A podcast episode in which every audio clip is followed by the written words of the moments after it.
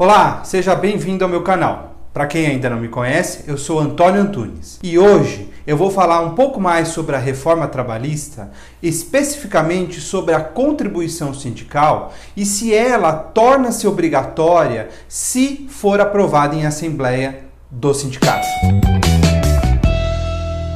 Como muitos já sabem, a Lei 13.467 de 2017 que foi responsável pela reforma trabalhista, trouxe algumas modificações na CLT e uma delas é com respeito à contribuição sindical. Para quem não sabe, a contribuição sindical é aquele um dia de trabalho que é descontado do empregado pela empresa, a qual recolhe anualmente esse dia de trabalho ao sindicato. Com a reforma trabalhista, esta contribuição sindical, que era obrigatória, passou a ser opcional, ou seja, o desconto deste valor da folha de pagamento passou a depender da expressa anuência do funcionário. A reforma trabalhista, esta lei, alterou três artigos na CLT: o 545, o 578 e o 579.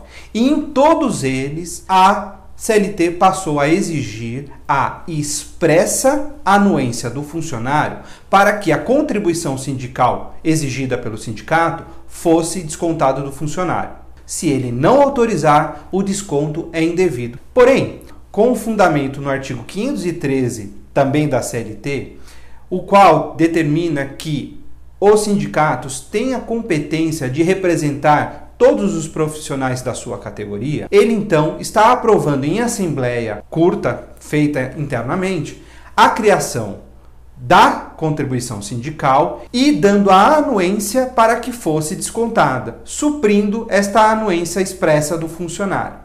Com base nesta assembleia, envia-se uma notificação para a empresa falando que em assembleia foi feita a anuência do funcionário e, com isso, a empresa seria obrigada a descontar em folha o valor dessa contribuição sindical e repassar ao sindicato.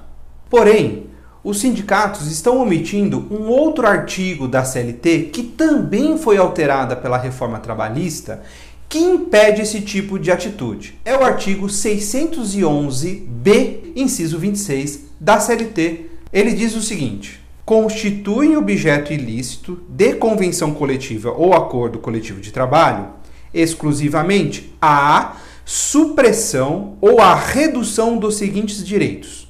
Inciso 26. Liberdade de associação profissional ou sindical do trabalhador, inclusive o direito de não sofrer sem sua expressa e prévia anuência qualquer cobrança ou desconto salarial estabelecidos em convenção ou acordo coletivo de trabalho.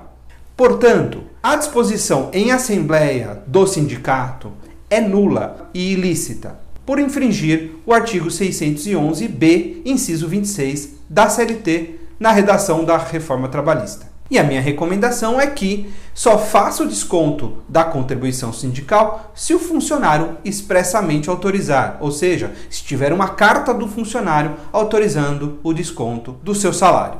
Bem, era esse o comentário de hoje sobre a reforma trabalhista, especificamente sobre a contribuição sindical. Se você gostou do vídeo, deixe aqui o seu like e não se esqueça de inscrever-se no canal. E para conhecer mais sobre o meu escritório, acesse www.antunes.adv.br ou então os nossos cursos online, cujo link da plataforma está aqui na descrição.